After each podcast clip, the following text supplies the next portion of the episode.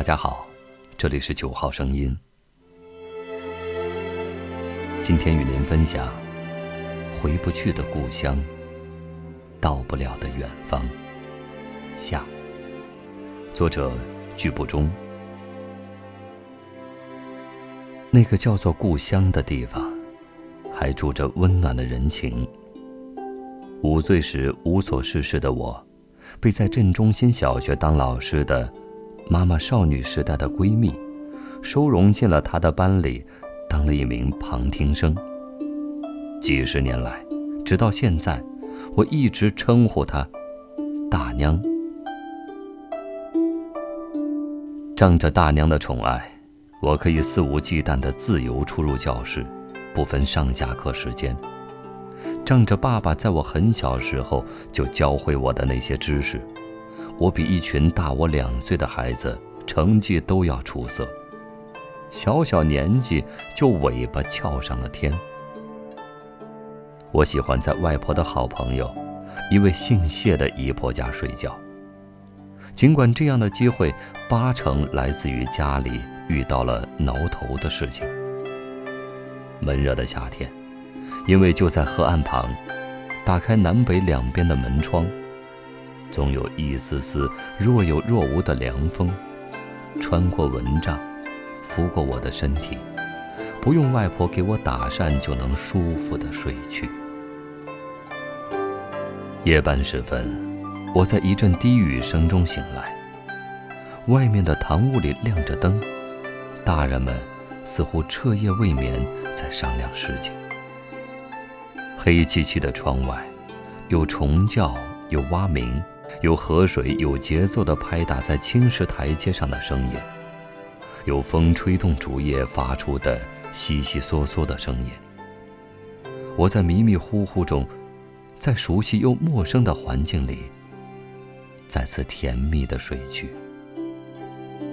有亲戚从乡下来看望外公外婆，带来了一筐自家乌鸡下的蛋。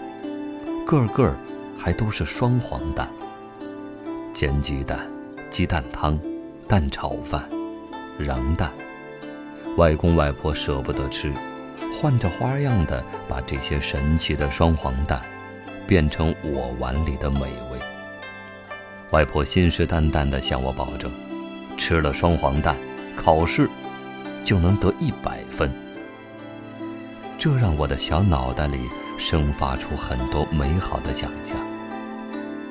那个叫做故乡的地方，还住着过去的淳朴生活。家家户户白色的墙壁临着墙壁，琉璃瓦的屋檐挨着屋檐，窄窄的街道是用青石板铺的路，一到雨天就被雨水冲刷得干干净净。在昏暗的路灯下。泛着幽暗的光，风化了的斑驳木门在吱呀呀的叫，远处田野里的蛙鸣声响成一片。一早起，满街的鸡都在相互叫早，醒来的鸟儿也在叽叽喳喳的聊天儿。水田里勤恳的水牛，拖着犁头，哞哞地叫着，用力向前。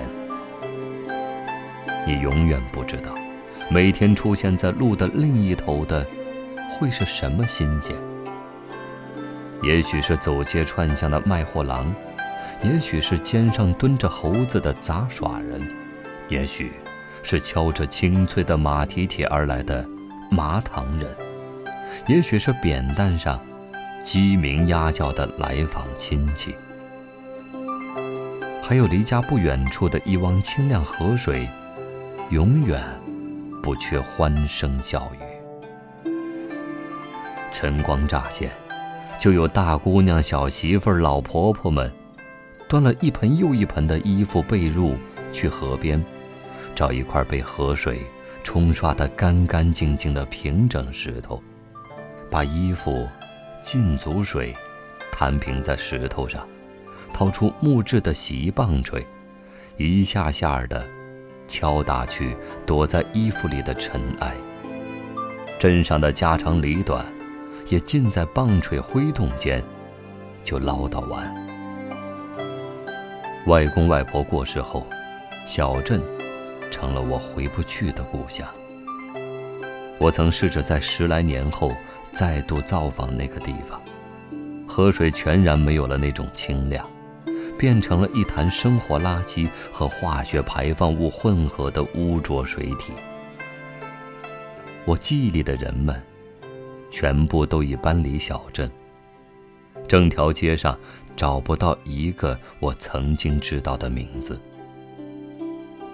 镇上的中心小学门脸修得不错，但全然没有了我记忆中的样子。街上多了一些餐馆，只是一路问过去，没有一家可以做一种叫做鸡婆头的面食。它做起来的确有些复杂。外公外婆曾经的家，大门敞开着，听说已经转过好几道手了。我和妈妈向现在的主人提出来，想进去看看。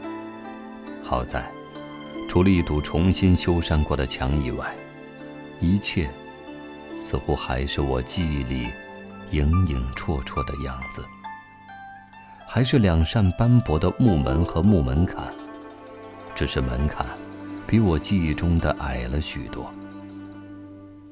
堂屋正中，还是一张八仙桌，围在四周的还是几张长条凳，只是多浸染了一些时光的颜色。灶台还在那个位置，隐在黑暗处，被烟熏火燎的越发的暗沉。有陡陡的木楼梯，通往二层阁楼。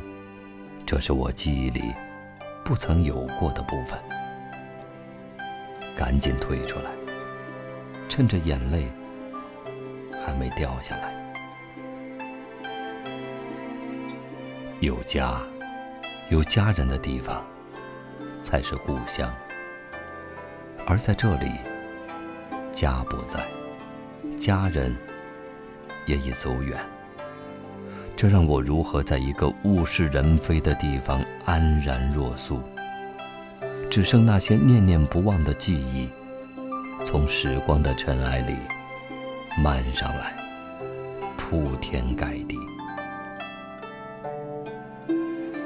从此和那个地方渐行渐远，那个回不去的故乡，到不了的。远方。